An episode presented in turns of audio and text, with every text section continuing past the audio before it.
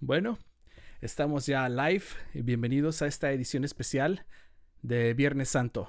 Eh, soy Sergio Bed y estoy muy agradecido de esta oportunidad que tengo el día de hoy porque tengo eh, muy grandes invitados, eh, personas que aprecio mucho, que están haciendo cosas muy interesantes para la obra de nuestro Señor.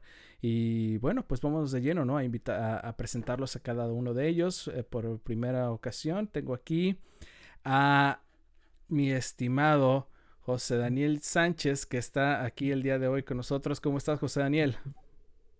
Muy bien, gracias al Señor. Feliz de poder estar aquí contigo, Sergio, y con Eric también. Y bueno, estamos listos para disfrutar de una buena conversación. Definitivamente, este va a ser, va a ser algo que sí se va a poner muy, muy, muy interesante para todos nosotros. Este, déjame una vez te voy agregando aquí, ya, eh, muy interesante para todos aquí. Y la tercera persona que también eh, aprecio mucho y está haciendo muchas cosas trabajando muy duro y al frente de, la iglesia Betel con otros ancianos. También le doy la bienvenida a Eric Fernández. Eric, ¿cómo estás? Hola Sergio, José, un gusto estar aquí con ustedes. Y bueno, aquí estamos para hablar y compartir experiencias. Perfecto. Bueno, pues entonces aquí es donde, donde vamos a empezar a hacer algunas cosas que, que voy a ver si funciona. Aquí ya te pongo aquí y aquí pongo a Eric. Ay, ay, ahora sí funciona. Estamos los tres aquí viéndolos. Bueno, pues el motivo de esto, como ustedes pueden ver, es Viernes Santo. El mundo, alrededor del mundo, se celebra eh, la Semana Santa y, hoy, como, como de acuerdo a, lo que se conoce, no precisamente la fecha, pues eh, no en la fecha de hoy, pero en un viernes es crucificado nuestro Señor Jesucristo. Y quisiera empezar eh, preguntándoles a ustedes, ¿cómo, solían ser sus, Semanas Santas? ¿Cómo solían celebrar o qué solían hacer el, Viernes Santo? Yo voy a ser sincero, yo en dos ocasiones fui a la playa, este, en una ocasión fui a un campamento, pero la mayoría del tiempo yo me quedaba en casa y en algún momento recuerdo que tuve una, este, una novia que era eh, de dominación católica y pues la compañía, esa visita en México que le llaman los siete templos y tú visitas diferentes templos, ¿no? Bueno, esa fue mi experiencia de un Viernes Santo. No sé, no sé cómo fue la suya. Eric, por ejemplo. Bueno, mi experiencia de un Viernes Santo es sencillamente mi niñez, no tener clases. Ese día no había clases, y así que prácticamente uno se quedaba en casa y si tenía ya planes ya hechos, pues generalmente las personas salen de viaje más que toda la playa de la ciudad donde yo soy, de Maracaibo, y bueno, se come mucho pescado por, por la fecha. Más bien, eh, sí, yo fui criado en una familia de seno católico. La mayoría de mi familia todavía sigue siendo católica. Las amo, los amo mucho, los extraño mucho. Pero ellos me dejaron muy buenas lecciones y es que para esas fechas siempre nos reuníamos en familia. Yo creo que esa es una de las grandes lecciones que, que tengo de mi niñez. Ok, José Daniel. Chévere. No, en realidad ayer estaba hablando con mi familia, yo les estaba preguntando que si esto se celebra también en la cultura latina.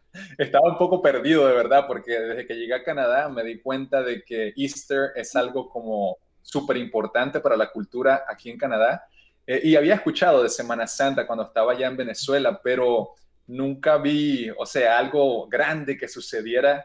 Y como Eric, porque somos del mismo país, me acuerdo que no había clases, o sea que obviamente era un día para dormir un poquito más y disfrutar con familia, con amigos, ir a la playa, como él mencionó.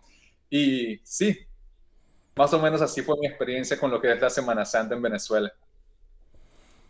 Pues eh, sí, eh, definitivamente este, es, muy interesante esto, ¿no? De, de, cómo tomamos la, la, Semana Santa. Algunas denominaciones consideran que es bueno hacer una memoria, pero tal vez no mm. hacer tal vez todo un rito completo como en la Iglesia Católica que hacen un, Via Crucis y una escena y todo esto, ¿no? ¿Qué piensan? Bueno, serio, si me permites, eso estaba comenzando eh, cosa esta semana. Este, yo recuerdo que antes de la Semana Santa estaba el Domingo de Ramos, que era simplemente, eh, hacían énfasis en la celebración de cuando Jesús entra eh, eh, a la ciudad con, uno, con unos ramos y la gente los recibe y es, es, motivo de alegría, ¿no? Y es una bonita experiencia recordar que iba a casa de mi abuela eh, y, nos, y todos íbamos caminando hacia un parque mm, donde se jugaba fútbol, básquet, este, una cancha de, de, usos múltiples y todas las personas estaban reunidas haciendo algún tipo de promesa, este, algo por el estilo, y todos hacíamos una procesión hacia el templo. Era muy bonito, era muy significativo, pero yo creo que eh, este, más que un motivo, era como un pretexto de asistencia a estas actividades, porque yo tengo mi opinión personal de que para estas fechas muchas iglesias se llenan, pero otras iglesias se quedan vacías. Este, cuando digo vacía es que la, eh, hay personas que simplemente prefieren este fin de semana irse de viaje porque es un fin de semana largo, porque es jueves, viernes, sábado, domingo, y si tienes buena relación con el jefe, pides lunes y martes. Entonces, prácticamente Semana Santa es símbolo de vacaciones eh, en Venezuela y muy poco eh, simboliza una reflexión para muy pocas personas, ¿ok? No digo que para todas. José Daniel. Sí, sí, eh, me gusta que mencionaste eso, Eric, porque lo que son ocasiones como estas, yo creo que es importante reflexionar y, darles a ellas el valor que, tienen. La razón es porque en la Biblia me doy cuenta de que hay muchas cosas que son como símbolos que nos ayudan a recordar. Y, por ejemplo, con el pueblo de Israel lo vemos mucho. El Señor diciendo, eh, pon aquí como construye un, altar o, algo que, sea representativo de que luego en el futuro, cuando tus hijos o, tus, o tu generación futura pregunte qué es lo que sucedió aquí, tú les puedas contar una historia de la forma como yo, Dios, obviamente, eh, trabajé, trabajé y estuve presente en, la historia de mi pueblo. Así que eh, me parece que, es un, un tiempo bonito para reflexionar en lo que en lo que fue esa entrada del Señor, ¿verdad? Y, lo que es el símbolo de lo que este tiempo representa. Sí, eh, ah, definitivamente es interesante, aunque, aunque saben, es la, situación que, que, puedo yo mencionar es que últimamente he sentido que es más sobre entretenimiento, sobre esparcimiento, sobre relajación, sobre eh, Mm, despejar, tomar el tiempo de una vida tan ocupada que, la reflexión, ¿no creen? Mm. Bueno, sí, Sergio. Este, la gente en realidad, cuando digo la gente es eh, las personas, cuando no tienen una relación con nuestro Señor Jesucristo, este, siempre necesitan como una fecha para recordar que Él existe, ¿ok? Pero hay ciertas personas que viven su comunión diaria y no necesitan una fecha especial para recordarlo. No necesitan eh, este, ese, ese símbolo eh, anual para decir que Dios bajó del cielo y, y, Él fue molido por nuestros pecados. O sea, fue, le dieron látigos, cargó una cruz que no es de Él. O sea, el mismo eh, Pilatos hace eh, que, el, pueblo elija entre Barrabás y Jesús. Y Barrabás ya tenía lista su cruz y la gente pidió que crucificaran a Jesús. Entonces, eh, pues sí, todos caemos en el mismo paquete. Tenemos dos opciones. O siempre esperar a Semana Santa para orar a nuestro Señor y recordarlo, o recordarlo diariamente. No sé cuáles dos de estas acciones tienen más importancia. No sé qué opinan ustedes. José Daniel. Me gusta cómo se la bolita. no, Eric, sí, no, tienes toda la razón, mi brother. Este, cuando se trata del, caminar con, Cristo, eh, el deseo de Dios es que sea algo constante la vida sin el Señor es una vida que, no vale la pena vivir. Es una, una, vida difícil y yo sé que todos nosotros en algún momento de nuestra vida hemos estado ahí, aún si hemos profesado o nos hemos hecho llamar cristianos. Sabemos que vivir sin el Señor y con ese, con esa, mira, estaba pensando ahorita en algo, que, que, estudié esta semana. La vida cristiana es como una carrera, es un viaje y, por ejemplo, cuando tú piensas en un juego de fútbol, vamos a hacerlo súper práctico a nosotros hombres que normalmente nos gusta el fútbol.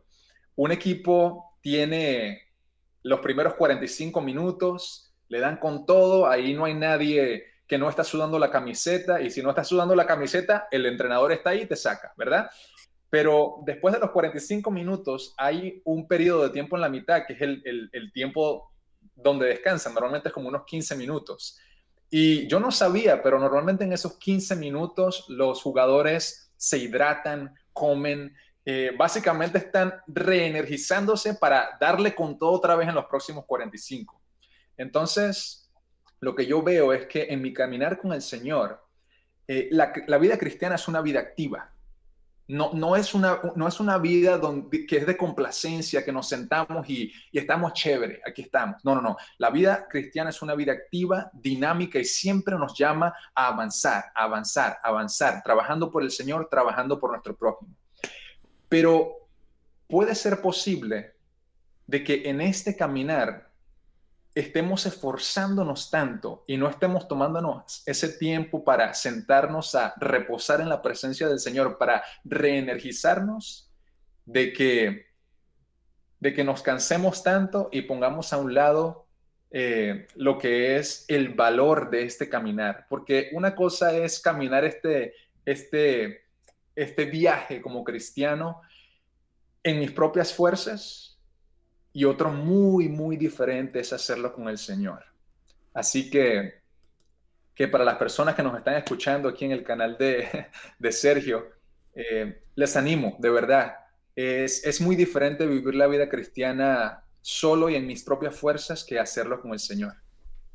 Eh, José, y si te pones a ver en esos 15 minutos que hay entre tiempo y tiempo, ahí está el entrenador dando indicaciones. Ahí está el entrenador para dándote las indicaciones y, te dice, mire, estás haciendo mal esto, sigue haciendo esto. Y esos 5 minutos pueden representar vacaciones para nosotros o esos, o esos 15 minutos pueden representar mayor estudio de la palabra o simplemente compartir la palabra con un hermano o simplemente hacer labor social.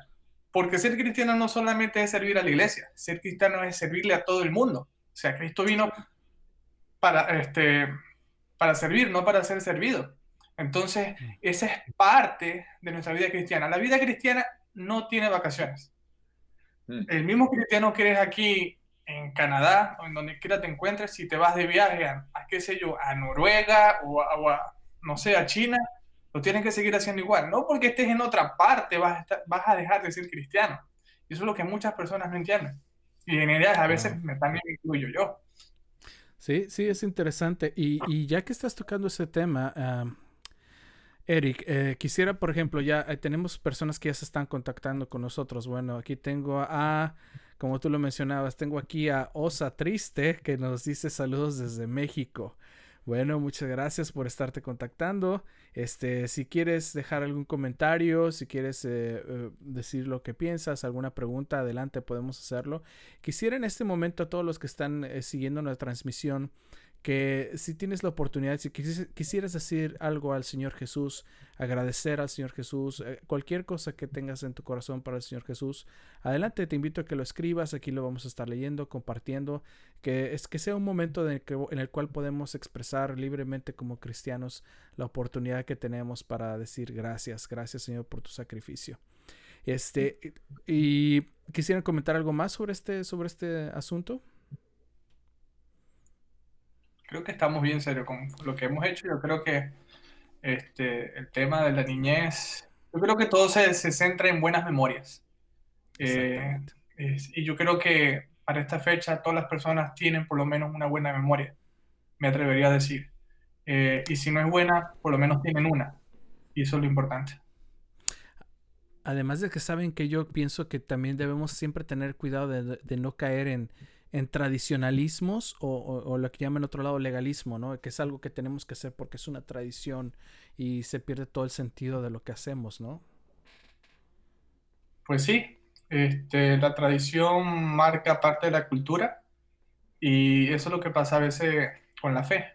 Con las tradiciones hacen que nuestra vida cristiana sea monótona y tenemos que cuidar mucho eh, todas esas tradiciones porque la tradición no nos define eh, lo que nos define es, es, Jesús, es ese sacrificio de aceptarlo y saber que somos salvos por fe. José Daniel, ¿te quedas callado? Yo solamente estoy haciendo así porque me parece, me parece mucho. De acuerdo. Saben, este, quisiera en este momento presentarles una, una situación, ¿no? En estos días es cuando la gente procura tener un poco de acercamiento a Dios y, por ejemplo, ¿quién no recuerda? No, sé si ustedes vieron alguna película en estos tiempos de, alguna película cristiana o algo que se refleje, ¿no? Y yo me dediqué a buscar cuáles son las películas o, contenidos que la gente más ve en estos días, ¿no? Vamos a checar. Por ejemplo, aquí tengo Jesús de Nazaret, la serie que fue hecha en 1977. Tengo también la película Rey de Reyes en el año 1961. Tengo La túnica sagrada en 1953. Esa yo no la vi. ¿La vieron ustedes? No, esa no. Dijeron las tres, las cuatro primeras. Yo solamente he visto La Pasión de Cristo. la otra que yo vi es esta, se llama La historia más grande jamás contada, hecha en el 1965. ¿Estoy viendo bien? Sí. Este, eh, la otra que tengo aquí es La Pasión de Cristo, la que tú mencionaste, Eric, en el 2004. El Evangelio según San Mateo, esa no tiene fecha. Esta, esta otra que dice El Mesías en el año 1975. Y por último, La Última Tentación de Cristo, que creo que esa no tiene nada de bueno que ver. Este, hasta la que sea el review. ¿Cuál es la que recuerdas tú, José Daniel? Yo me recuerdo de, no sé si esa primera donde sale la foto de la cara de Jesús es la de Jesús de Nazaret. Creo que sí, esa me la vi. Esa me la vi, estuvo bien chévere. Hay otra que no sé si, si, si está ahí el título, pero me recuerdo que, que, también era un poquito antigua, así los gráficos, tú te dabas cuenta de que, de que ya tenía tiempo recurriendo a esa, esa película, pero la que tengo más, más aquí, más presente en mi mente es definitivamente la de La Pasión de Cristo del 2004 con el director Mel Gibson, bien, bien gráfica, impactó mi vida. Eh, sí, fue, fue, fue fuerte verla, pero la realidad es que tal vez fue así o hasta peor. O peor. Sí. Bueno, eh, a mí me gustaría comentar esta película. Me acuerdo, bueno, 2004, estamos en 2020. tendría mis, no sé cuántos años tendría, 2004, mis 12, 13, 14 años y esa película, todos los papás estaban, no vayan a ver esa película, que es muy fuerte, que no sé qué, que es el diablo. Bueno, en fin. Miren, este, los muchachos van a ver la película, aunque usted le den permiso o no. ¿Ok? Y estoy hablando con mi esposa acerca de esa película. Diferimos en ciertos puntos, eh, pero en lo que yo pensaba era que esa película debió ser así de gráfica porque hay personas que todavía no, no caen en conciencia de que eso fue lo que vivió Jesús por ellos. ¿Ok?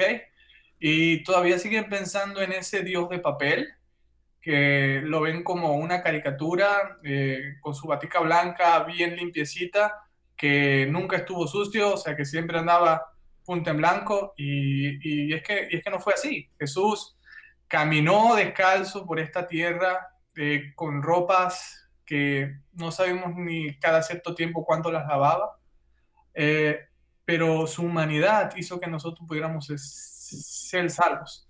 Y a mí me impactó mucho esa película porque es una manera de ver a Jesús de una manera muy realista, ver a Jesús en la cruz.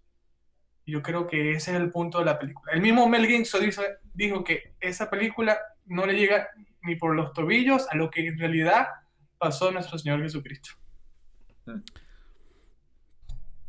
Pues este, y, por ejemplo, y, a lo que yo quiero llegar con esto es que para mucha gente esto es eh, prácticamente todo lo que estudian o saben de Jesús en su vida. Este, es algo que también me deja pensando mucho, ¿no? Que, la gente conoce. Una vez tuve la oportunidad de hablar con alguien que me contó de, de, eh, que lo que conocía de Moisés lo conocía de la película Los Diez Mandamientos. Y para él, él me decía, ¿tú viste cuando esta parte ahí pasó en la Biblia? Le digo, ¿en la Biblia? ¿Cómo? En la Biblia no dice que pasó eso. ellos lo hicieron en la película, pero realmente no fue así. Y, y, y es este, es, es, es complicado, ¿no? Eh, yo digo que sí, pero yo creo que más que complicado tiene que ver con la forma de aprender de las personas, Sergio. Mm. Este, hay personas que aprenden más cuando leen, hay personas que aprenden más cuando hacen, hay personas que aprenden, aprenden más cuando ven. Yo creo que esta oportunidad de la pandemia nos ha dado esa, esa oportunidad de cubrir esa necesidad. Como estuvimos hablando hace algún tiempo, no sabemos la necesidad tan importante de estar transmitiendo vía eh, streaming a otras personas, porque puede ser la única fuente que ellos tienen de aprender un poco más de Jesús. Y eso es lo que impulsa a muchas iglesias a seguir adelante. José Daniel. Sí, sí. Eh, en realidad eso es algo que estaba pensando hace poco. Eh, la realidad es que hoy en día eh, leer es, es, un poquito, poquito tedioso, ¿verdad? Algunas personas no, no, le encuentran sabor a la lectura. otra, otra población, hay mucha gente que no sabe leer. Entonces, como cristianos y como iglesia, ¿cómo hacemos nosotros ahora para suplir esa, esa realidad. Y me gusta lo que comentó Eric, porque hoy más que nunca tenemos mucho material y mucho recurso para satisfacer esas, esas necesidades que algunas personas tienen. Eh, una que, se te olvidó mencionar, Eric, y que funciona mucho para mí es escuchar. De hecho, lo que es uh, podcast, por ejemplo, o uh, el que utilizo yo, la plataforma es, Spotify. Me, gusta mucho escuchar eh, diferentes conversaciones de personas, así como lo estamos haciendo nosotros sobre temas bíblicos, sobre temas del diario vivir, etcétera. Y pues he, notado de que, de que como que me siento más, más, ah, como, como más satisfacción de, la forma como estoy utilizando mi tiempo, aún cuando estoy, por ejemplo, en el gimnasio, me gusta hacer ejercicio. Eh, en vez de poner una canción, pongo un podcast y estoy matando como quote unquote, como decimos aquí, dos, dos pájaros con una misma piedra. Estoy haciendo ejercicio y a la vez me estoy educando y estoy creciendo como hombre. O sea que, que de verdad que me parece muy, muy bueno lo que se está dando hoy en, en nuestro mundo con, con social media y lo que hacemos aquí.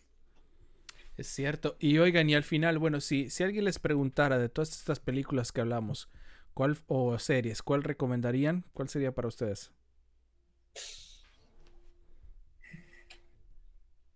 Muy buena pregunta. hablando, hablando de las de Jesús, las de este tiempo. Sí, así es, sí, sí es. Bueno, yo, bueno, para aquellos que hablan inglés, hay una serie muy, pero muy buena, y no me pagaron para decir esto, por si las moscas, pero se llama The Chosen. La recomiendo con todo el corazón, The Chosen, The Chosen. Eh, es es un grupo de personas que decidieron hacer un proyecto que el Señor puso en su corazón. No están siendo exponsoriadas por nada, por nadie, es, es todo, eh, no sé ni siquiera la palabra en español, es, es self-founded, o sea, todo lo hacen ellos y, dependen de las donaciones de personas que los, que los apoyen en esta, en esta creación de esta serie. De hecho, si no estoy mal, hoy están comenzando la segunda temporada. O sea que si si entienden el inglés, pueden buscar esa, la recomiendo de todo corazón, The Chosen. Ok, perfecto. Bueno, por mi parte, hace mucho tiempo vi una serie en Netflix. Este, no es exactamente acerca, bueno, es bíblico, obviamente. Eh, son 10 episodios, una temporada, y creo que se llama La Biblia, no estoy seguro. Y son mm, historias, este, hablan de, de Sansón, de Jesús, de la creación, son ciertas, ciertas historias de la Biblia que te lo, te lo presenta de una manera diferente, pero también te lo presenta de una manera bíblica. Y lo bueno de estas series es que te hacen cuestionar y dudar si esas cosas realmente pasaron. ¿Ok? No sé si, no sé si le han pasado de que están viendo una serie y uno se pregunta, ¿será que eso sí pasó? Y uno va a la Biblia a buscar a ver si en verdad eso pasó así. Y muchas veces te lleva la sorpresa de que sí, así pasó, pero otras veces en realidad te decepcionas de que no te están dando lo que en la Biblia en realidad dice. Wow. Pues para mí, siempre, siempre estoy feliz. Yo, yo defiendo a, la vieja guardia, a, los, a nosotros los, los, ya, los ya de edad. para mí, Jesús de Nazaret es, es, es maravillosa. Jesús de Nazaret es una adaptación muy, muy bonita, muy bien hecha, una, una, una algo muy, muy, muy bonito. Jesús de Nazaret una serie muy, muy buena. Y esa la pueden encontrar en YouTube, así que pueden checar Jesús de Nazaret y ahí aparecen todos los capítulos y también en YouTube. Eh, hablando, hablando de series, Hermanos de la Iglesia me han recomendado mucho acerca de unas series brasileras que son como, la historia de Moisés, son como 300 capítulos. Eh, hasta, hasta mi papá, que no compartimos ciertas eh, cuestiones doctrinales, me recomienda esa serie. Y es bastante interesante cómo Jesús trabaja sin importar cuáles son, tu, eh, cuáles son tus doctrinas, tus, tus creencias. Lo importante es que creas en Él. Y Jesús no va a venir para rescatar a la iglesia, va a venir para, para rescatar a las personas. Es cierto. José Daniel. Bueno, haciendo referencia a lo que dijo Eric, eh, he visto algunas de esas y son muy, pero muy buenas también. Me vi parte de, la de Moisés, me encantó la de José. Bueno, José es uno de mis, eh, de mis personajes de la Biblia preferidos. Me fascina la historia de José y no es porque mi nombre sea José. Eh, y ¿cuál es otra que me gustó mucho? La de Josué. Me vi parte de la de Josué con mi esposa y ya, definitivamente la recomiendo también. No sé si la has visto, Sergio, pero es excelente. No, no realmente no la vi. Sí, sí sé que México llegaron y las pusieron como, como una, como una telenovela, ¿no? De, de varios capítulos. Y también la de Moisés y todo lo que mencionabas. Pero no, no he tenido la oportunidad de verla. La, eh, la que tú viste, de, eh, eh, la que tú me dijiste de The Bible, es la que tú me dijiste, ¿verdad, Eric? Que está por Netflix. Esa sí la vi yo. Y ya, fue interesante.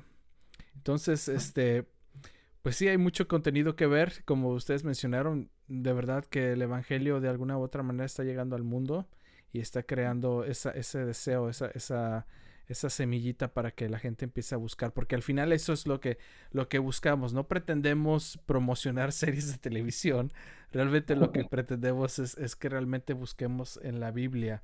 Y hablando de la Biblia, ¿cuál es, cuál es su evangelio favorito? Hmm. Mira, a mí me gusta eh, el de Lucas. Me gusta Lucas porque Lucas era como un doctor y tú sabes, los doctores son personas que son bien detallistas. O sea que cuando leo el Evangelio de Lucas me gusta mucho por los detalles que da y la forma como se expresa él como un doctor. Muy, muy interesante. El de Juan me gusta mucho también porque es como más romántico. Yo soy una persona eh, sensible eh, me gusta normalmente compartir mis emociones y, y bueno, eh, de esa forma es que me toca el libro de Juan. ok, Eric. Bueno, por, por, mi parte, este, no tengo un evangelio favorito, este, pero sí me gusta mucho leer el Pentateuco. Me parece que es muy importante, mm.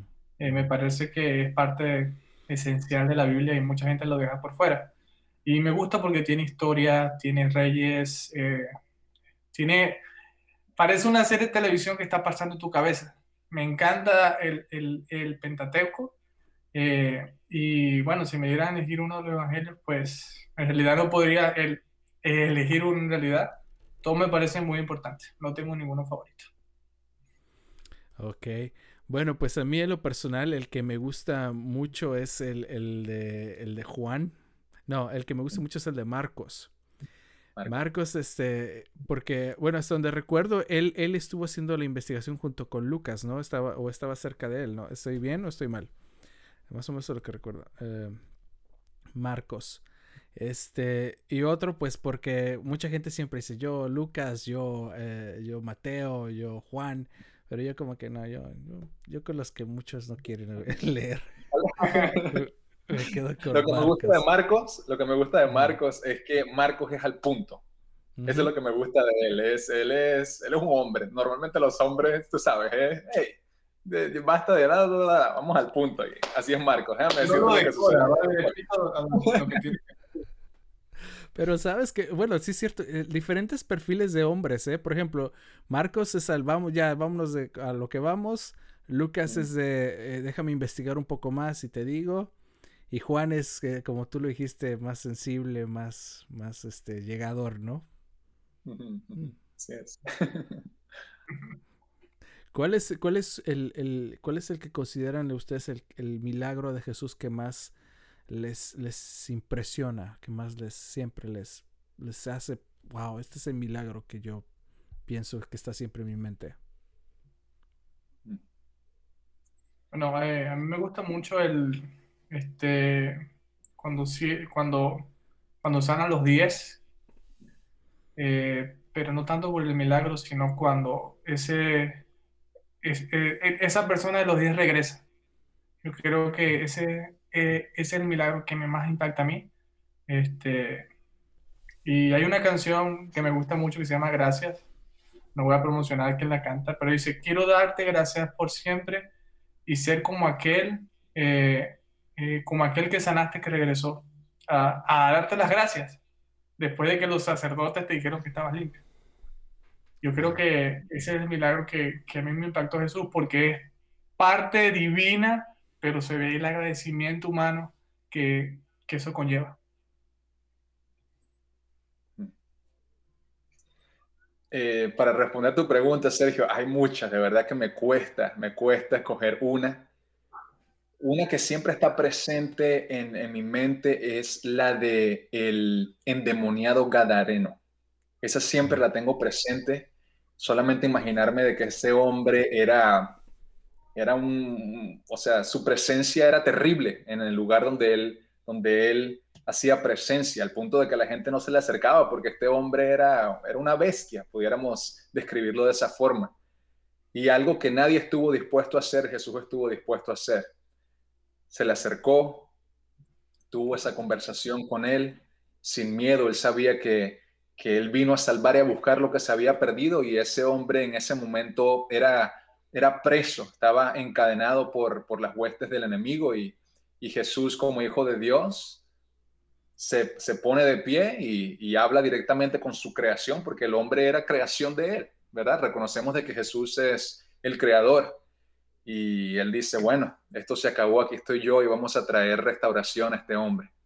Entonces, me, impacta de verdad que Jesús está, está dispuesto a hacer algo que nadie estuvo dispuesto a hacer. Y, me llama, me toca y, me llama a mí a también tener como esa, oye, la palabra se me va en español, brother, es boldness, es como esa confianza, no en mí, sino que está conectada de él, ese boldness para avanzar y decir, bueno, hay algo por hacer y si nadie está dispuesto a hacerlo, vamos para adelante confiando en que el Señor está con nosotros. Bueno, es, cierto, sí, es muy interesante y en mi caso, el que yo creo que el que siempre tengo más presente y a veces lo visualizo, este, como cada quien tiene su tipo de, de perspectiva, ¿no? Yo tengo más visualización de como si estuviera filmando una película, ¿no? Y si yo pudiera filmar una escena, yo creo que sería la de la del leproso. Y me imagino mucho esa escena en la que, en la que Cristo está viendo y, el hombre, y el hombre está tratando de acercarse y, y, él está gritando, límpiame, Señor, límpiame y límpiame. Y, Jesús está mirando y de pronto solamente fija su vista y lo ve y el, hombre está viendo y todo el mundo está mirando alrededor que, porque es una persona inmunda, ¿no? Se supone que no podían estar entre el público. y de pronto solamente Jesús fijamente lo ve y, y, le dice, ¿quieres ser limpio? Y el hombre simplemente dice, sí, quiero ser limpio. Y y wow, es, es el poder de, la, de las palabras, porque en algunos casos Jesús tocaba a las personas, pero en otros casos simplemente era el poder de su palabra haciendo las acciones, ¿no? Que es algo que es interesante. No, lo interesante de los milagros de Jesús es que tiene esas dos características, ¿no? Por eso es milagro. Es algo divino, pero es algo humano que pasa, que no sabes cómo explicar, que pasa en ese momento y hace que el milagro, que, que esa acción tome más importancia. Así como tú dices, puede tocar, puede ordenar mediante la palabra o simplemente dice, mira, ve al tanque, te bañas siete veces y ya estás limpio. O sea, no, no es tanto este, lo que eh, Jesús le manda hacer a la gente, es la confianza que Jesús transmite a la gente y la confianza que ellos tienen hacia Jesús. ¿Sí me explico? Yo creo que esa confianza y esa fe es parte fundamental de todos los milagros que Jesús realizó en la Biblia. Mm. Hay otra cosa que me gusta, Eric, que, recordé cuando estabas mencionando lo que dijiste ahorita. Para nosotros como humanos es un poquito, eh, e, eso va en contra de nuestra naturaleza, Eric, eh, lo que es la fe. Eh, no sé si a ustedes les ha pasado, pero a mí me ha pasado, yo he estado en esa posición de que creer en algo es, es un poco complicado, ¿verdad? Y yo sé que todo eso viene como resultado de. Pero me gusta mucho una, un episodio que hubo en la Biblia, no me acuerdo exactamente qué milagro fue, pero Jesús le hace la pregunta a un hombre y le dice, ¿tú crees? En pocas palabras le estaba diciendo, ¿tú crees que yo puedo hacer lo que me estás pidiendo? Y el hombre le dice a Jesús, creo. Y luego añade, ayuda a mi incredulidad. Y, me encanta que el Señor como nuestro creador está siempre dispuesto a tener esa, esa conversación natural de corazón. O sea, de nada vale nosotros mentirle a Dios cuando no tenemos suficiente fe, pero me encanta de que podemos decirle a Él, Señor, aún en mi poca fe, si no es suficiente, Señor, ayuda mi fe porque, porque me falta. Y, el Señor se siente gozoso de que nosotros hablemos de corazón a corazón con Él en esos momentos cuando nos está faltando esa fe necesaria en esos momentos. Ya, eso es cierto. Y, bueno, el, punto más, más interesante es, eso, de que una fe, una fe sin, un milagro sin fe creo que no, no, tiene, no tiene razón, ¿no? O, no, realmente ni siquiera funciona, ¿no? Porque al final es, Cristo quien ofrece la solución, pero es el, ser humano en, en todas las circunstancias quien acepta o da el paso para que se ejecute la acción, ¿verdad? Bueno, el, más claro ejemplo es de aquella mujer que lucha por tocar el manto de Jesús a toda costa. Ella cree y tiene la fe que si toca por lo menos el borde de su manto, ella será limpia. Yo creo que ese es, eh, uno de los mejores ejemplos de cómo la humanidad puede creer en el Salvador del mundo. Porque Jesús no solamente eh, movía masas, para mover masas tuvo que comenzar a mover personas, corazones, y no pudo hacer eso sin, obviamente, sin el Espíritu Santo, sin el poder que su mismo Padre le estaba otorgando. Yo creo que eh, Jesús nos vino a dar muchas lecciones y una de ellas es que tenemos que creer, porque es parte fundamental, el creer es parte fundamental, la fe es parte fundamental, tenemos que creer que, que los frutos eh, que, que surgen de nuestro cambio al cristianismo no es simplemente decir, me siento un hombre nuevo. E, eso no es suficiente. Una cosa es sentirse y otra cosa que las demás personas nos perciban. Porque es muy, algo muy diferente como tú te percibes a ti mismo y cómo te perciben las demás personas. Y yo creo que Jesús tenía esa cualidad. Él era lo que decía ser, es más, él era y no decía que lo era. ¿Ok? porque, eh, porque el mismo Pilato preguntó, ¿quién eres? ¿Acaso tú tienes, eh, eh, dónde está tu reino? O sea, dicen por ahí que tu reino no es de este mundo. Y él simplemente cayó. O sea, no dijo nada. Él dejó que las demás personas pelearan esa batalla. Y él sabía cuál era su misión en esta tierra, que era pues redimir lo que Adán y, Adán y Eva habían perdido en el jardín de Edén. Perfecto. Bueno, muchachos, vamos a hacer un, este, perdón, señores, porque los que son casados ya son señores, yo sigo siendo un muchacho, así que vamos a hacer, quiero hacer un, un eh, receso pequeño para presentar algo que, que, José Daniel está en este momento desarrollando, su nuevo proyecto que se llama em, Claro y Simple. Y tenemos algo que compartir de Claro y Simple, ¿ok? Vamos a checarlo.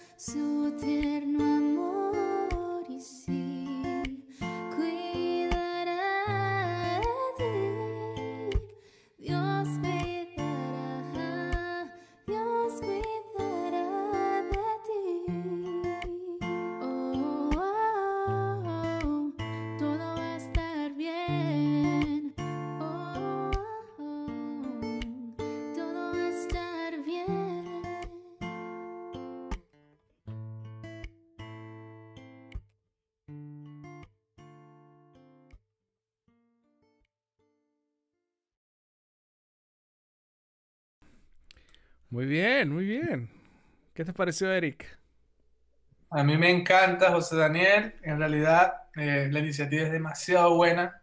Créeme que cuando leí de que ibas a comenzar un canal en español, me alegré mucho porque hay que explotar el talento local que, que tenemos. Y me encanta cuando publicas imágenes que dicen, haz de tu talento tu ministerio. Y yo creo que, pues, eso es lo que tú estás haciendo. Y si te soy sincero, he escuchado esta semana por lo menos seis veces ese video. seis, seis, siete veces. Me, encanta, me encanta eh, consumir, porque uno consume, consume eh, programación y contenido de personas que conozco, eh, que, de, de, personas que aprecio, y entre ellas están pues tú, Sergio, José Daniel, María Daniela y por supuesto Angélica.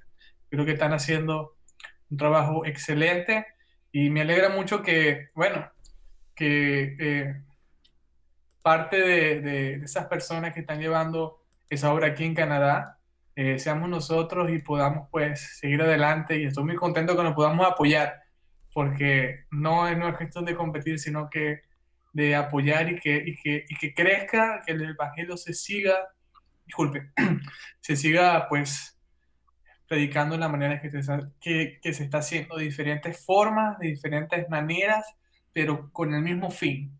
Yo creo que eso es algo demasiado lindo y demasiado satisfactorio.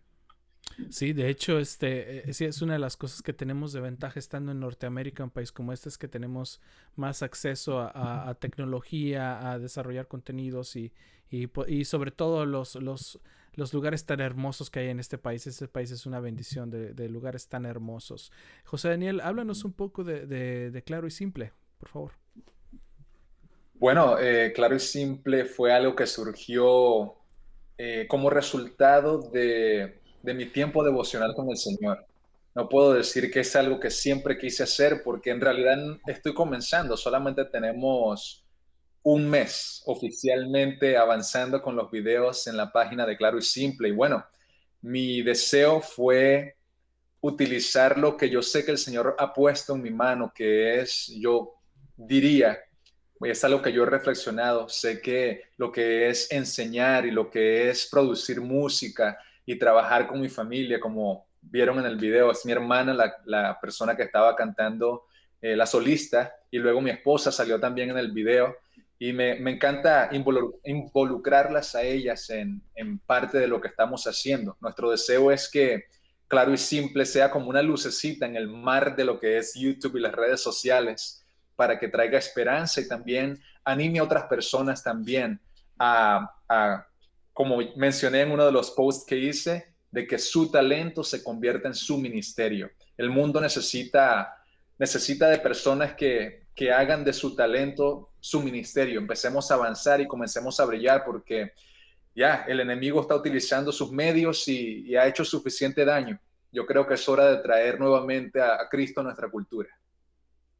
Definitivamente, sobre todo contenidos en nuestro idioma, ¿eh? que es algo que, a veces hay mucho contenido en, habla inglesa, pero en español este sí, sí, se está desarrollando, pero también necesita tal vez un poco de, de, nuevo, un nuevo aire, podría decirlo, ¿no? Bueno, sí, yo, yo creo que eh, hay que hacer de la desventaja nuestra, nuestra mayor arma, ¿no? Este, ah, prácticamente las iglesias hispanas aquí en Canadá son miembros de iglesias de hace muchos años en sus países de origen como El Salvador, Venezuela, Guatemala, Costa Rica, México, eh, Honduras, entre otros países que en estos momentos pues se me escapan, ¿no? Pero toda esa experiencia que vivieron en sus países la estamos explotando aquí.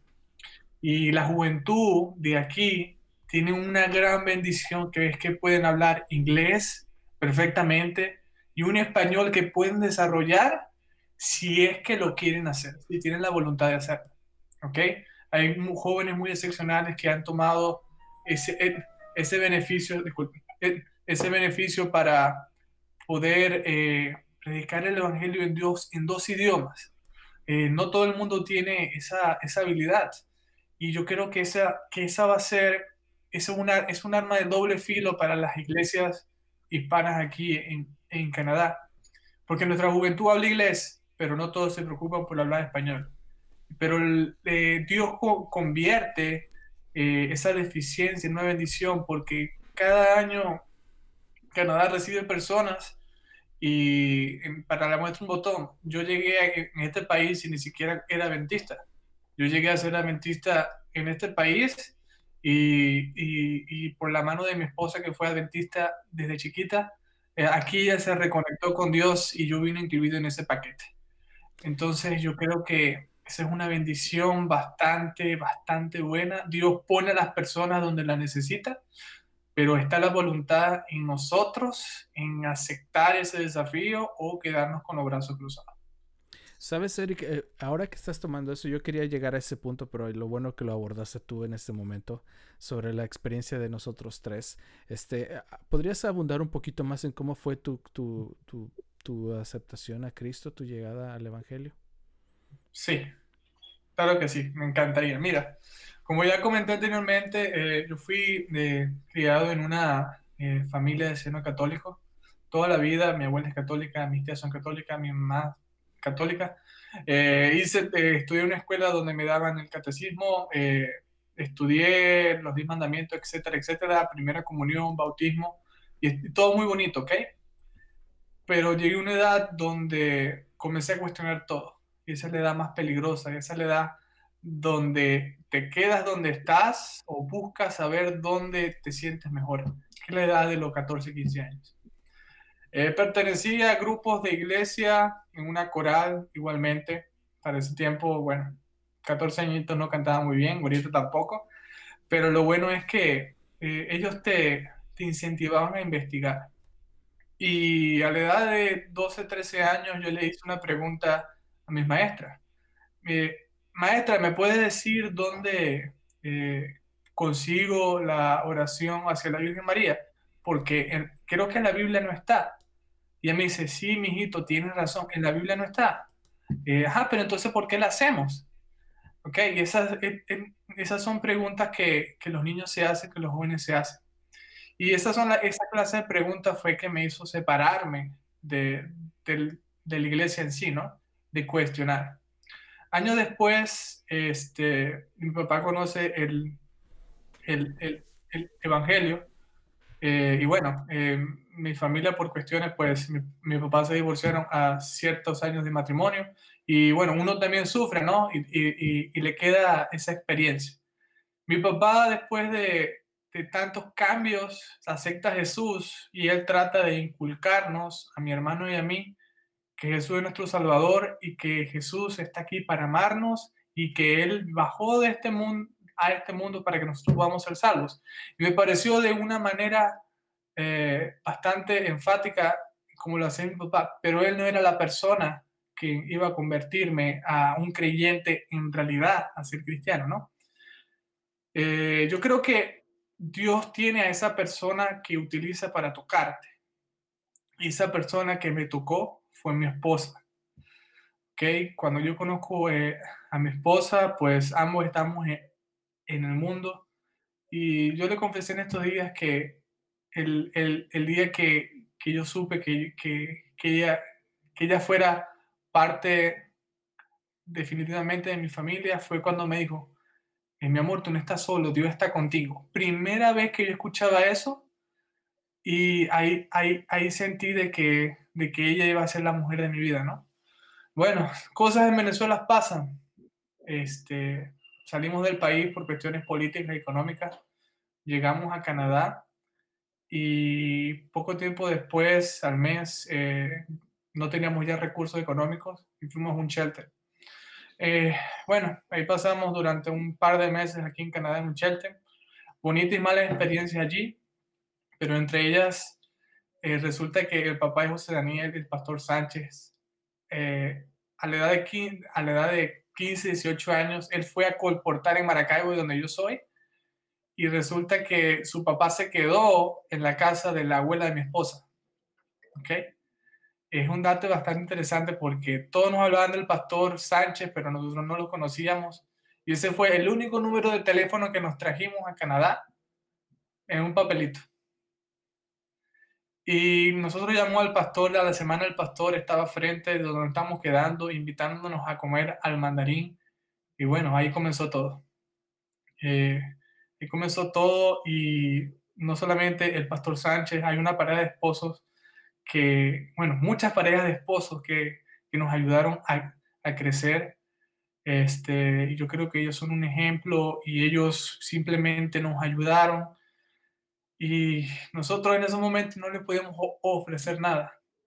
Y lo bueno es que ahora no solamente ya estamos establecidos aquí en Canadá, no solamente puedo ayudar a, a las diferentes personas que me ayudaron a mí en algún momento, sino que ahora yo estoy devolviendo el favor que hicieron hacia mí muchas personas, a personas que van llegando a este país y que no tienen un lugar, eh, un lugar seguro o una, una familia la cual las acoja.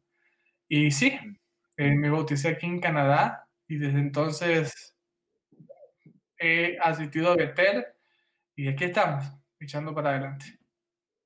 Excelente. Eh, ¿No se te escucha, Sergio? Perdón, amén. Uh, Dios sigue haciendo milagros y, y sí, es, es, es, increíble, ¿no? Y por el otro lado, te, tengo alguien que, que prácticamente sus orígenes son desde la iglesia, desde niño. Y de hecho, es, su familia sirve al Señor y trabaja para el Señor. Y, y me interesa saber, entonces, cómo una persona como tú, José Daniel, ¿en, qué momento o cómo, cómo, Dios puede tocar la vida de una persona que realmente está en la iglesia? Porque hay gente que está en la iglesia y, y muchas veces nunca, solamente está ahí de cuerpo, pero en mente, alma no están ahí. ¿Cómo fue tu experiencia? Bueno, para resumir la, la experiencia, fue, como mencionaste, desde el principio de mi vida crecí en esta iglesia y, y no, no, tuve opción. O sea, el Señor me puso en esta familia y, y, no es que me queje porque es obviamente una bendición extremadamente grande. Eh, pero no tuve, no tuve mi propia decisión. O sea, nací aquí y, y porque nací aquí, entonces crecí en esta fe, ¿verdad? Y bueno, mi papá es pastor de la iglesia. Cuando estábamos en Venezuela, él era administrador allá de, una conferencia y luego de la unión, o sea que estábamos siempre involucrados en actividades de la iglesia, en eventos grandes, de jóvenes, etcétera, etcétera. Luego cuando llegamos aquí a Canadá, ya nuevamente mi papá comienza a ser pastor de una iglesia local y, bueno, ya cuando creo que fue Eric el que estaba mencionando, cuando él entró a esa edad de los 14, 15, ya es cuando uno se empieza a hacer ciertas preguntas y, aunque es una edad desafiante, a mí me fascina esa edad. Me fascina porque están, tú sabes, buscando, buscando así eh, el camino. ¿Cuál es el camino? Quiero que mis mis preguntas sean contestadas. Así que fue en ese tiempo también cuando ya me empecé a hacer ciertas preguntas sobre por qué estoy aquí. Eh, ¿Será que todo esto es verdad? ¿Será que la Biblia sí puedo confiar en ella? Y, fue una experiencia interesante, fue muy interesante para mí. Luego cuando llego a los 18 años y me gradúo, em, ahora por primera vez en mi vida estoy solo porque fui a estudiar a la Universidad Adventista de Canadá, que queda a cuatro horas en avión de aquí desde Toronto. Es increíble porque Canadá es el mismo país y queda cuatro horas, cuatro horas desde aquí, desde Toronto hasta Alberta, que es casi la misma distancia que volar de aquí a Venezuela. O sea que, que fue interesante yendo para allá y, y tú sabes, conociendo al Señor, aprendiendo paso a paso. Y no puedo decir de que siempre mi fe fue sólida. Tuve altos y bajos y, siento que todavía experimento ciertos altos y bajos. Lo que hace la diferencia en mi vida es el buscar al Señor. El éxito en todo en la vida no es como algunos piensan que es, que es así, una línea recta, ¿verdad? El éxito en realidad tiene muchos altos y bajos, pero siempre va en incremento. Y, de la misma forma yo veo mi fe con el Señor así. Entre más cerca estoy del Señor y entre más me enfoco en Él, ese progreso va así. Si sigo enfocado, a algunas caídas, algunas dudas, pero siempre vamos en incremento, en incremento, vamos en avance y en aumento. Eso es algo que yo siempre he predicado.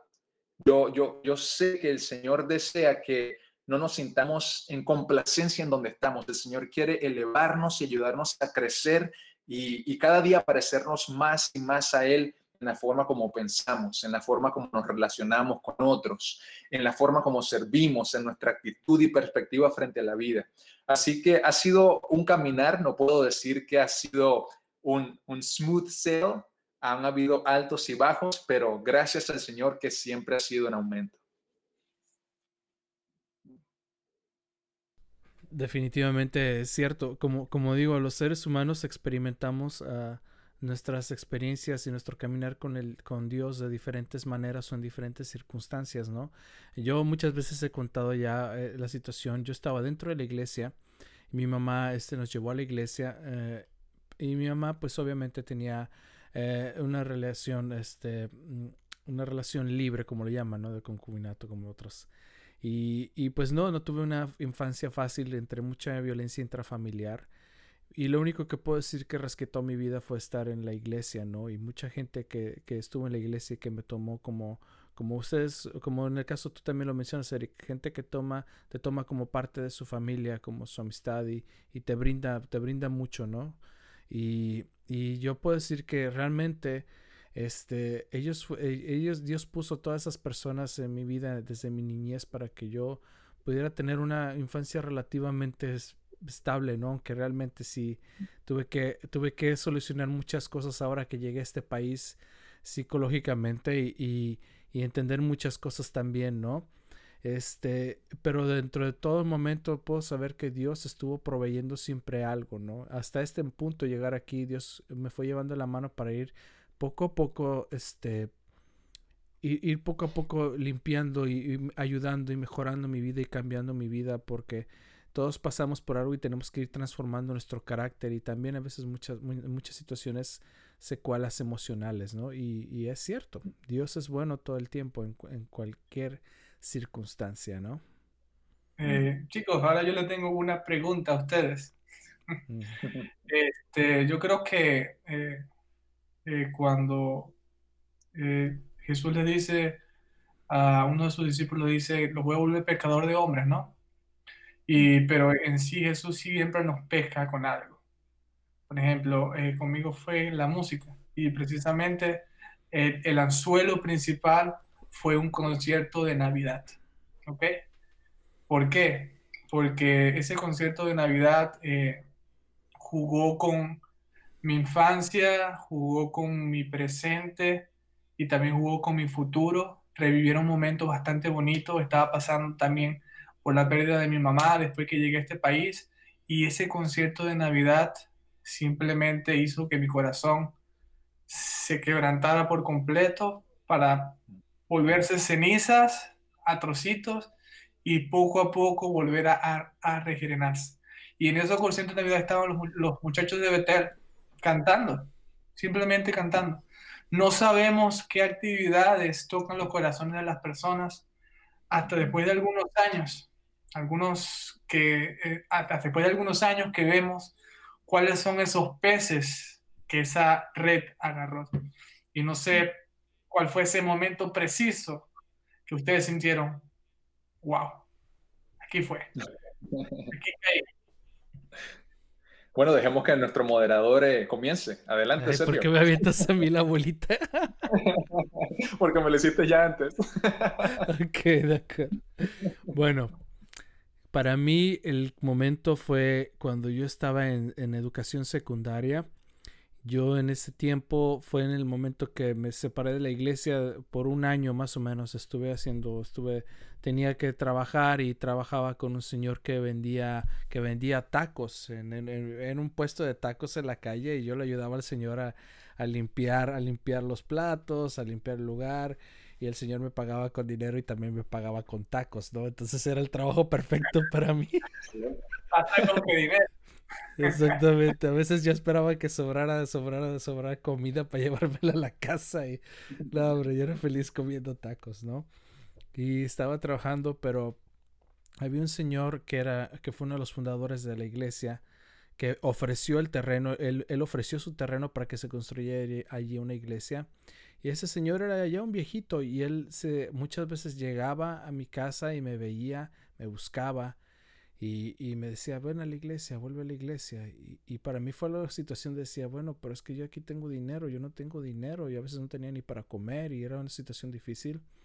Y el Señor decía, vuelve a la iglesia. Y, y fue cuando estaba después fuera de la iglesia que empecé a reflexionar mucho y dije, bueno, Señor, en momentos muy difíciles tú me sacaste del peligro, tú, tú, tú, tú, definitivamente tu mano fue que que terminara la violencia intrafamiliar en mi casa por su mano fue. Y por su mano también fue que, la situación en la que eh, eh, mi mamá se encontraba con su enfermedad este, se agravara y, yo me arrodillé y decía, Señor, pues haz algo porque mi mamá no está bien, mi mamá tiene un problema eh, mental muy fuerte y, no sé qué hacer.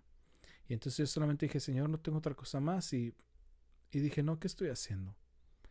Y fue cuando tenía 15 años que simplemente regresé a la iglesia e inmediatamente pedí que me bautizaran porque dije, ¿qué estoy haciendo? Dios, Dios me ha rescatado, Dios ha hecho todo por mí, Dios ha hecho, ¿qué más? Que no tengo nada más que ofrecer que mi vida. Y dije, ya, es mi vida, es todo. Y de ahí para adelante, como ustedes lo mencionan, es de altos y bajos, no es, no es de ser un cristiano perfecto, ¿eh? estar en la iglesia no es de que eres un, todos creen que un cristiano es una buena persona y es muy buen, aportado, no, altos y bajas, eh, como dije, a veces estando en la iglesia me iba de fiesta, o estando en la iglesia, este, hacía cosas que no tenía que hacer, o un sábado que tenía que estar en la iglesia cantando, ya había, el viernes a la noche yo había ido a algún lugar a pasear, y, y, y es altas y bajas, ¿no? Y entiendes que el Señor tiene mucho amor y paciencia con todos. Eso es algo que yo siempre puedo tener claro. Mm. Amén. Sí, José Daniel. Excelente, excelente. Bueno, yo creo que, oye muchachos, para mí yo, yo no puedo ponerle el dedo a una experiencia específica. Eh, como les dije, yo he crecido en esta iglesia, he estado siempre involucrado en coros, en, en los clubes de aventureros, conquistadores, yendo a los camporíes, eso era clave eso era clave, eran como las fiestas de la juventud adventista en Venezuela, estar todos juntos en, los eventos bíblicos, los eventos deportivos, los eventos especiales, las capellanías, eso era la maravilla, en mi opinión. Y, todas esas cosas poco a poco fueron formándome, formándome en, la persona que soy hoy.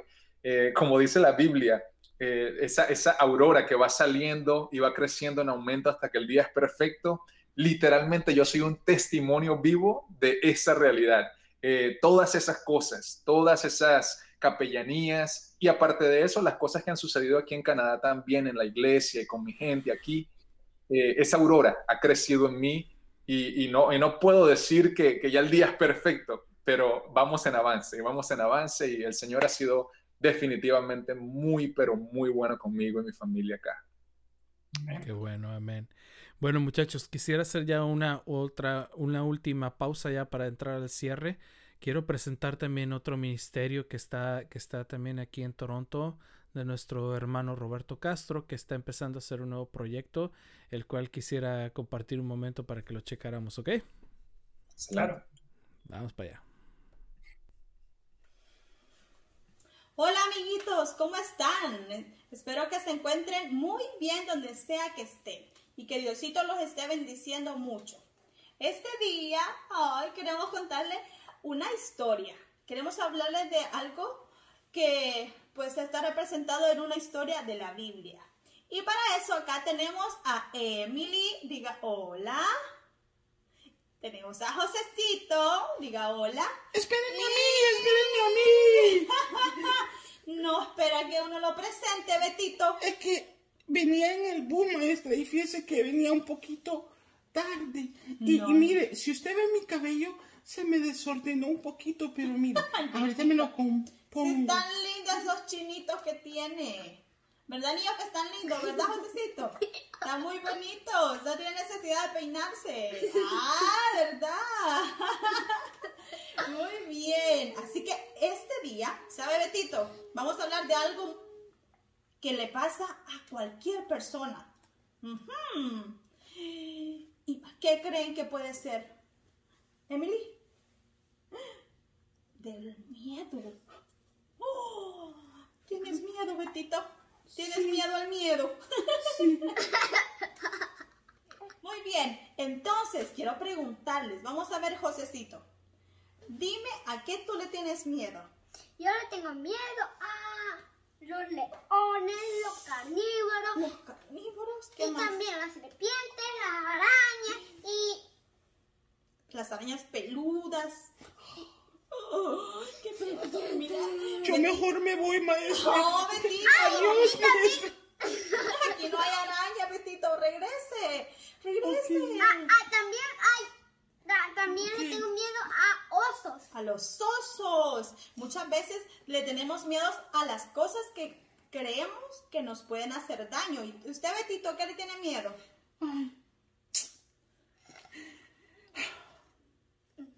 ¿Qué le pasa? Señor, Betito, no sea tan dramático. Me da mucha pena. No, que no le dé pena. Porque si les cuento, se van a reír. No, ¿verdad que no? No, no, no. Le prometemos que no nos vamos a reír, ¿verdad, niños? No se rían, ¿ok? No se rían de Betito. Está bien.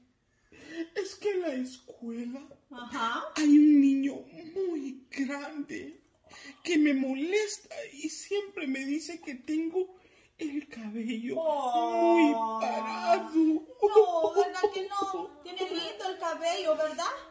Tiene un cabello muy lindo. Si Dios se lo... Sí, sí Josecito. Allá me hizo recordar de una niña que me molestaba tanto en la escuela. ¿En serio? Ajá. ¿Viste, Betito? ¿Tú también? Ajá. Ah, pues fíjense, yo les quiero compartir en la Biblia, encontramos una cita que nos habla de que no debemos de tener miedo.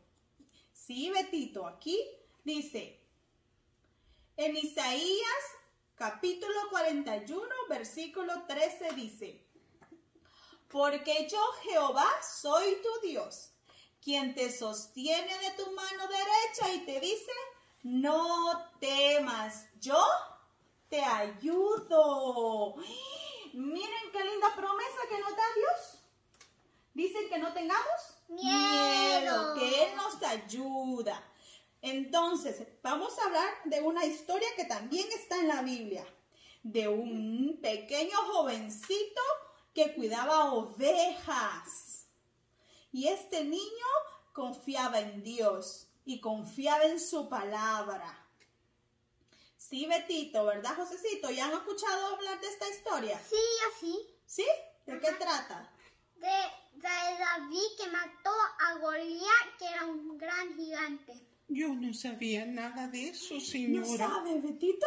Ajá, ¿Le él, la historia? él tuvo mu- mucha valentía cuando se fue a pelear. serio? Así es. Resulta que en la Biblia habla de una historia de un jovencito llamado David. Era un jovencito que cuidaba las ovejas. Miren, aquí tenemos a un David. Ay, pero esta es una miniatura. Ah, pero que las apariencias no te engañen, Betito. Porque ese valiente jovencito luchaba con... Ok. ¿Qué les pareció? Me parece una iniciativa bastante bonita y Betito me encantó. Y sobre todo los niños, Betito y Emily, wow. Wow, wow, wow. Me encanta que lo están haciendo como familia. Es bonito ver una familia, tú sabes, comenzando una, una- una iniciativa juntos. Y me encanta la bebé ahí tratando de agarrar la Biblia. Como... Yo creo que el Ministerio Infantil es uno de los ministerios más bonitos que hay. Y es parte importante en esta iglesia. Y me encanta, aprecio mucho a las hermanas y a los hermanos de ese ministerio, porque hacen, forman parte de- del, presente y del futuro de, de la- de las iglesias. Definitivamente. Y bueno, saben una cosa, aprovechando esto, vamos a hacer rápidamente unos comerciales. Este, por ejemplo, hay algo que quisiera recomendar para esta, para esta semana, ¿no? Hay un libro que, que es muy bueno que se llama El deseo de todas las gentes, escrito por la, por la señora Elena de White, el cual es un libro que habla, que va muy, muy, mu- muy específicamente sobre diferentes, de otra manera, de otra perspectiva, sobre la vida de Jesús en la tierra, sobre su ministerio y sobre las cosas que hizo él, ¿no? Esto mismo lo podemos encontrar en esta aplicación que se llama EG Writings 2, el cual es una, es una aplicación que puedes eh, descargar en tu plataforma Android o Apple y es gratuita completamente y como lo decía José Daniel, puedes ponerle menú y yo también soy de lo mismo José Daniel que me gusta escuchar audio, entonces hay una hay la opción de escuchar el audiolibro que suena muy bien, yo lo estaba escuchando esta semana y me encantó. Y como lo dije, es, es- son varios libros y en el cual se encuentra esto, ¿no? El segundo, como ustedes checaron a Betito, el- pueden checar la página Palabras del Buen Maestro, eh, en el cual están estos contenidos, están estos videos que se producen y pueden checar más de lo que pasó con la historia de Betito, Palabras del Buen Maestro, búsquenlo en Facebook. Además de que también tenemos aquí Claro y Simple, Claro y Simple que está en, en YouTube, aquí pueden checar los diferentes contenidos que está desarrollando el pastor José Daniel Sánchez, porque es pastor él. En el día de hoy, pues eh, obviamente estamos más en una, en una plática más coloquial, más relajada, pero sí, el, el pastor José Daniel Sánchez junto a su familia está desarrollando este proyecto, ¿no? Y bueno, una cosa más, este, por parte del lado de eh, Eric como representante de la iglesia eh, en Betel, este, quiero mencionar que la iglesia Betel tendrá a partir del 5 al 10 de abril del 2021 al pastor Efraín González, que tiene esta semana evangelística, la cual le llama Lecciones Olvidadas. Estará eh, a las 7:15 de la tarde, hora, hora del este, en Norteamérica. Se estarán este, compartiendo estos, estos eh, hermosos mensajes que ojalá puedan checar. Este, también, bueno, mencionarle a, a mencionar que también aparte, por parte de la Vida Neutral Podcast estaremos compartiendo la transmisión. Ahora sí puedo pedir permiso a, a, uno de los representantes, porque antes sí estaba diciendo lo vamos a hacer, pero ahí estaremos también compartiendo esto. Y bueno, pues también invitarlos a que, a que chequen este, la, el podcast que hacemos también aquí, los audios para que puedan escucharlo, la Vida Neutral Podcast por Spotify. Y bueno, también aquí tengo mi, mi página YouTube que va creciendo con 27 suscriptores, pero ahí vamos hacia adelante. Síganle, denle like a esto. Y bueno, por último, quiero mencionar que a partir de la, la semana que entra también eh, tendré un invitado muy especial, muchachos. Él se llama Vladimir Polanco. Él es escritor y director de la revista Prioridades. Es, él, él, es un hombre muy ocupado que se encuentra en muchos países, pero simplemente tuvo la oportunidad de, de, de compartir con nosotros y vamos a hablar de esto que es el, el libro que escribió que se llama Como Él nos ve un libro buenísimo que de verdad me está gustando. Estoy ya muy, muy ansioso de preguntarle a, al pastor Vladimir sobre esto. Este también, si no se pueden checar el streaming, pueden escuchar el audio o si no pueden checar después el video en YouTube, ¿no? Este es prácticamente todo lo que tenemos en, en, para compartir. Este, ténganlo en cuenta a partir de mañana, ¿verdad, Eric? Inicia la campaña. Eh, la campaña inicia el lunes. Eh, el el lunes y transmitiendo, Sergio, tanto por Facebook Live como por YouTube. ¿Ok? En YouTube somos, esta, la iglesia está como Adventist TV Espacio Toronto. Así que si no lo pueden ver por Facebook, eh, también, está, también estaremos por YouTube. Ok, perfecto. Entonces ahí está esto. Ah, al- ¿Alguna cosa que estés también desarrollando y que quieras compartir, eh, eh, José Daniel? No, bueno, eh, como saben, lo, que estoy haciendo en la página de Claro y Simple, estamos poniendo un video a la semana y tres cosas que son la fundación de lo que hacemos. Número uno, enseñamos. Número dos, desafiamos. Y número tres, compartimos música para animar y que lleve a las personas a, reflexionar en los mensajes que compartimos a través de la música.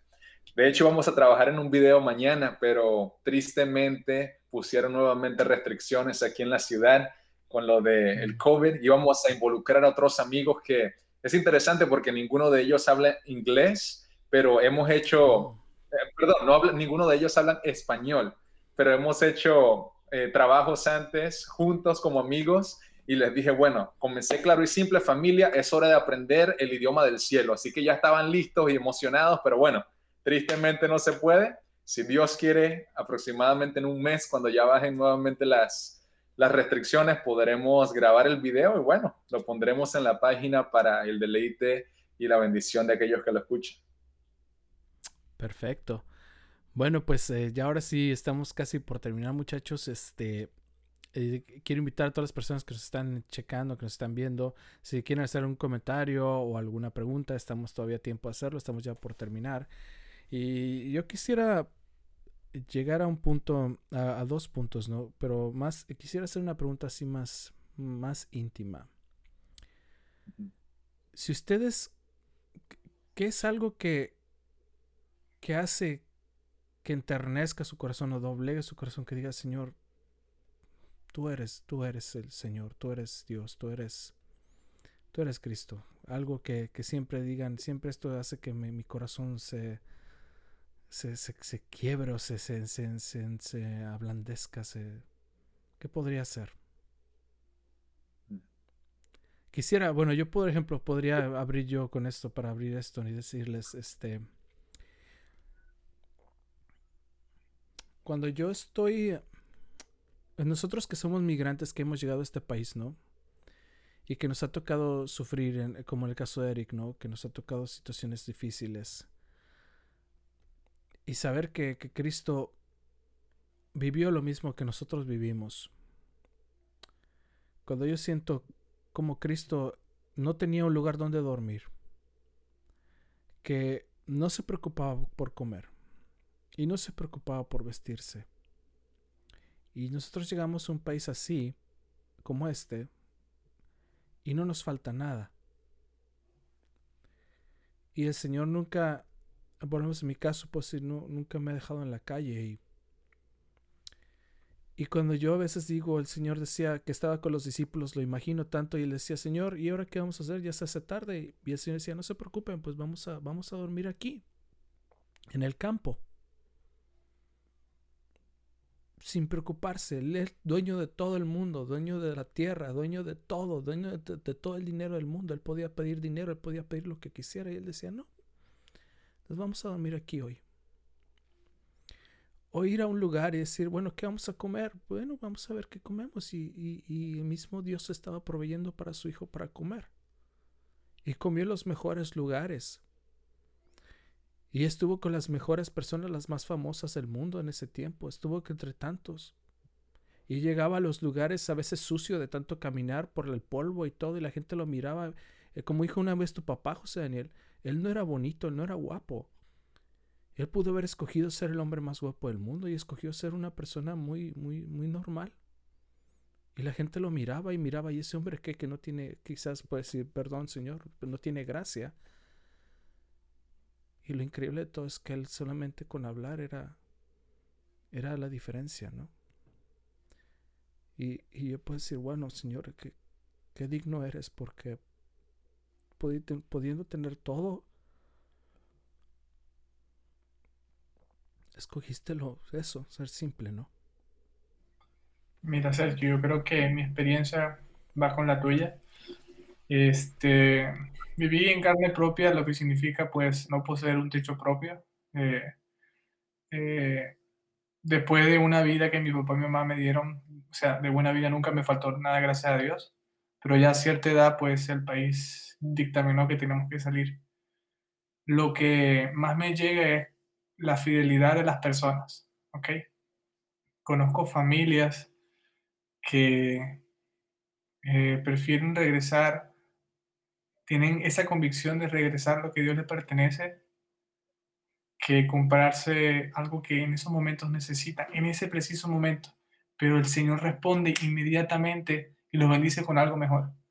Yo creo que esas acciones son las que a mí me llenan, me dicen, wow, Dios, tú eres maravilloso.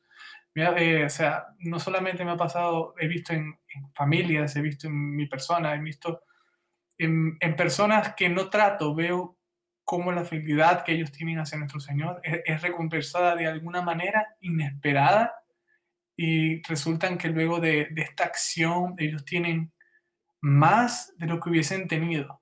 ¿Ok? me gustaría compartir una, una anécdota de un compañero.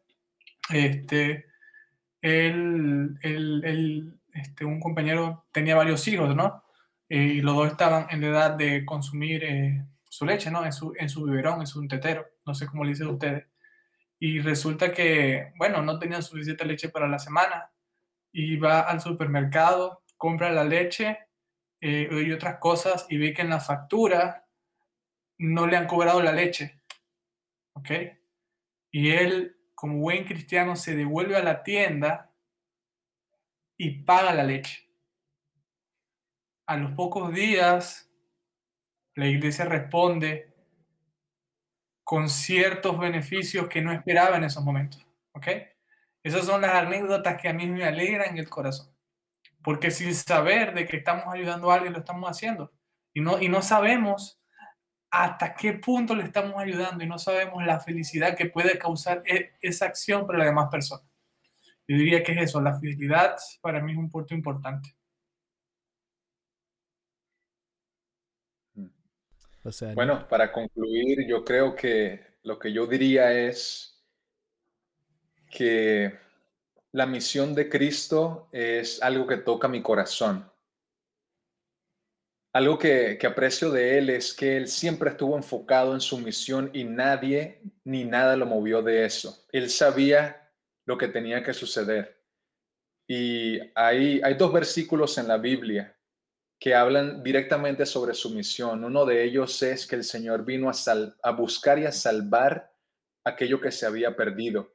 Y también hay una sección, no me acuerdo exactamente el versículo, pero dice que Él eh, no vino para ser servido, sino para servir y dar su vida en rescate por muchos. O sea que cuando yo tomo esas cuatro cosas, buscar, salvar, servir y dar su vida, eso hace toda la diferencia para mí. Y, me siento motivado a también vivir eso en mi vida cristiana. Eh, eso es lo que significa brillar por Jesús. Y para aquellos que vean la página de Claro y Simple, se van a dar cuenta que en la mayoría de mis videos yo siempre termino motivando a la gente a recordar que estamos aquí para brillar por Él. Así que el Señor ha brillado y ha traído luz en mi vida. Eso lo hace todas las mañanas en nuestros tiempos de, de comunión como amigos que somos, yo y el Señor. Y bueno, te animo a ustedes que están escuchando a que decidan hacer lo mismo cada día y como resultado de la luz del Señor brillando en ti, tú ahora vayas como la luna y reflejes de ese amor al mundo que tanto lo necesita en momentos como los que estamos viviendo. Amén.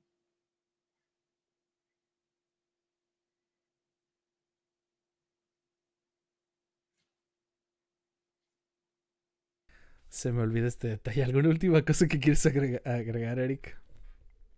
Bueno, eh, simplemente eh, ponerse en cuenta con Jesús, eh, oyentes, y no solamente una vez al año en Semana Santa, un Viernes Santo, un sábado, un domingo, sino hay que ponernos en cuenta con Jesús todos los días antes de dormir. y que aceptes a Jesús antes que sea demasiado tarde, porque hoy estamos y mañana no sabemos. Así que no postergues más esa decisión.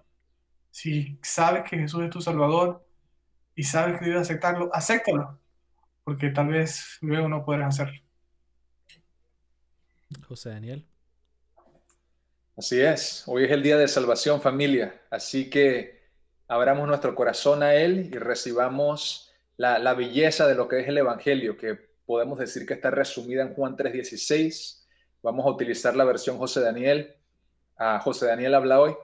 Es porque de tal manera amó Dios a el mundo que ha dado a, su Hijo Jesús para que todas las personas que crean en ese sacrificio no se pierdan, sino que puedan experimentar una vida con Él eh, cuando Él venga a buscarnos y podamos por fin librarnos de este mundo de tanta, de tanta broma que está sucediendo hoy en día.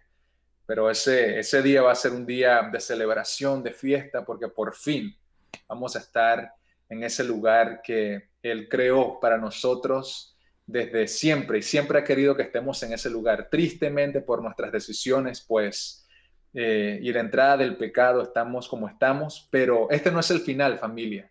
El, final eh, está por terminar en esta tierra, pero comenzará algo increíble que no me lo quiero perder y no quiero que ninguno de ustedes tampoco se pierdan. Así que hoy es el día de la salvación.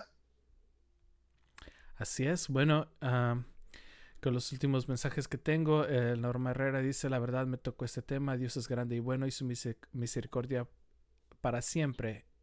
Él les bendiga y Él dio vida para, eh, por mí, dio su vida por mí. Amén. También Jenny, uh, Jenny Arauz dice amén. Y una vez más nuestra eh, amiga Norma Herrera dice amén. Gracias hermana. Bueno, pues pastor, para terminar esta transmisión, quisiera que por favor hiciera una oración y con esto ya poder despedirnos. Claro que sí, claro que sí, oremos. Señor, te agradecemos mucho por esta hermosa oportunidad de tener esta conversación como amigos aquí en la vida neutral. Oro, Señor, para que continúes bendiciendo a Sergio como moderador de esta página. Señor, haz que esta página sea como una luz en este mundo y brille a todas las personas que están aquí. Expande su territorio, Señor, y permite que Él pueda llegar a muchas personas con estas conversaciones reales, genuinas y especiales que suceden aquí en la vida neutral. Oro también por Eric y su posición como, como Em, persona de, comunicaciones y, y, de todo lo que tiene que ver con social media en la iglesia de Betel, Señor, prospera su ministerio también y expande su territorio. De la misma forma, Señor, continuamos orando para que todas las personas que hoy en día están brillando por ti en este mundo, tú los bendigas, los prosperes, Señor, y que inundemos este mundo con el mensaje de que Cristo Jesús es nuestro Señor, nos ama y está pronto a venir. Así que para todos los que nos escuchan, Señor, toca sus corazones en este momento y muévelos para que ellos tomen la decisión hoy de hacer de Jesús lo primero, lo último y lo mejor en sus vidas. Te amamos, Señor, y nos encomendamos a ti. En el nombre de Jesús. Amén. Amén. Pues muchas gracias, muchachos. Espero verlos la siguiente, la siguiente Semana Santa. No, hay que repetir esto. Espero otra vez podamos juntarnos a tener una plática. Lo disfruté mucho. De verdad, les agradezco muchísimo. De verdad. No, gracias, a ti, Sergio. Ok, bueno, pues esto ha sido todo. Dios los bendiga. También vamos a pasar el video de YouTube y pronto el video en Spotify el audio. Y no se olviden de seguir estos ministerios y sigamos adelante. Y recuerden, Cristo viene pronto. Dirijan su meta hacia la eternidad. Bye. Bueno,